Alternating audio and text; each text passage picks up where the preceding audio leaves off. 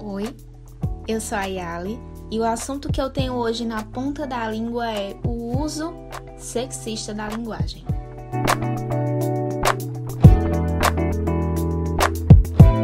Falar de gênero no Brasil é entrar em um território marcado por preconceitos e conflitos sociais, culturais, políticos e até religiosos.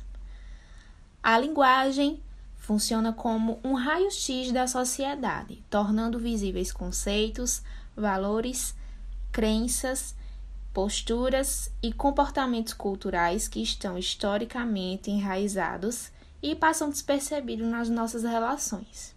Para a nossa discussão de hoje, não usaremos o termo linguagem sexista, mas sim uso sexista da linguagem, por compreendermos que a língua é viva, mutável, refletindo dessa forma os pensamentos e valores da sociedade que a utiliza.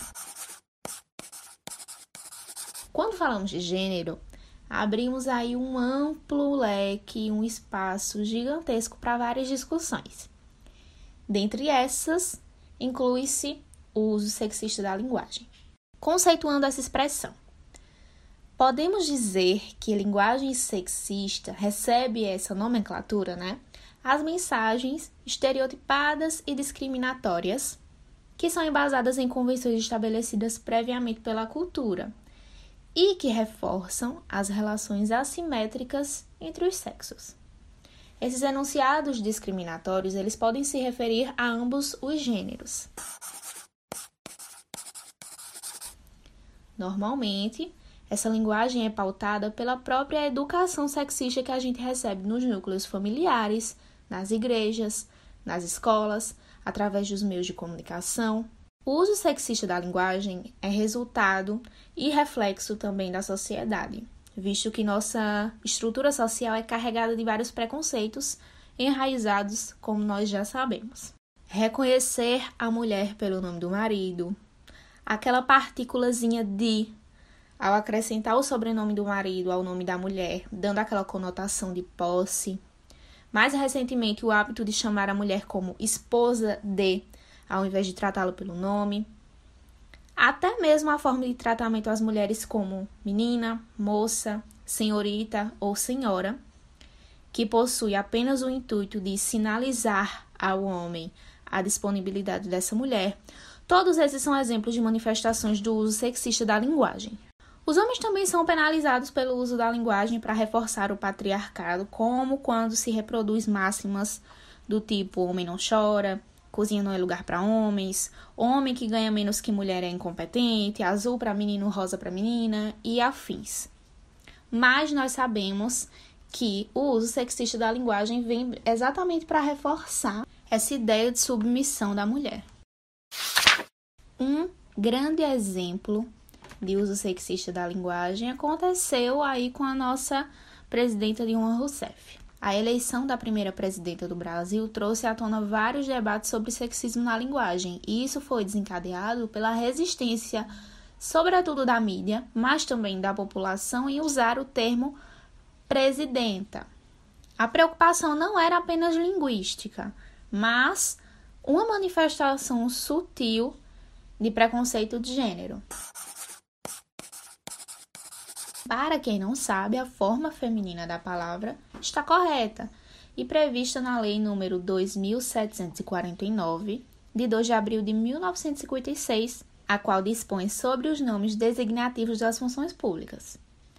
No VOLPE, que é o vocabulário ortográfico da língua portuguesa, assim como em diversos bons dicionários da língua, a forma presidenta também é reconhecida como correta. Porém, enquanto estava no cargo, era super comum vermos construções como a presidente eleita ou a presidente do Brasil, numa tentativa de resistir à forma feminina da palavra.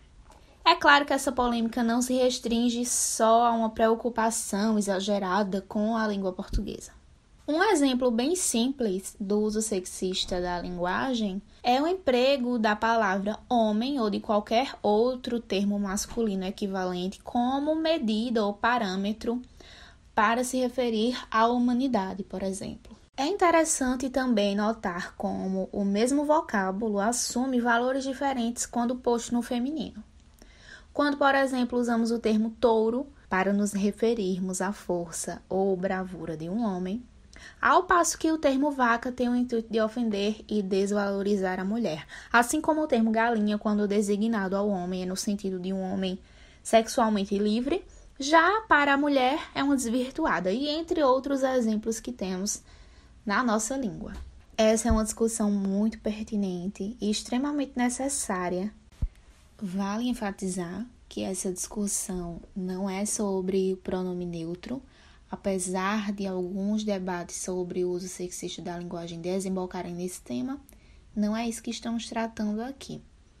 Da mesma forma, nenhuma informação apresentada veio de vozes da minha cabeça. Tudo que foi posto aqui é fruto de muita pesquisa sobre o tema. Por isso, no início, eu fiz questão de ser bem enfática de que não iríamos usar o termo linguagem sexista, mas sim uso sexista da linguagem. E a grande reflexão é a quem interessa que a linguagem tenha esse uso sexista.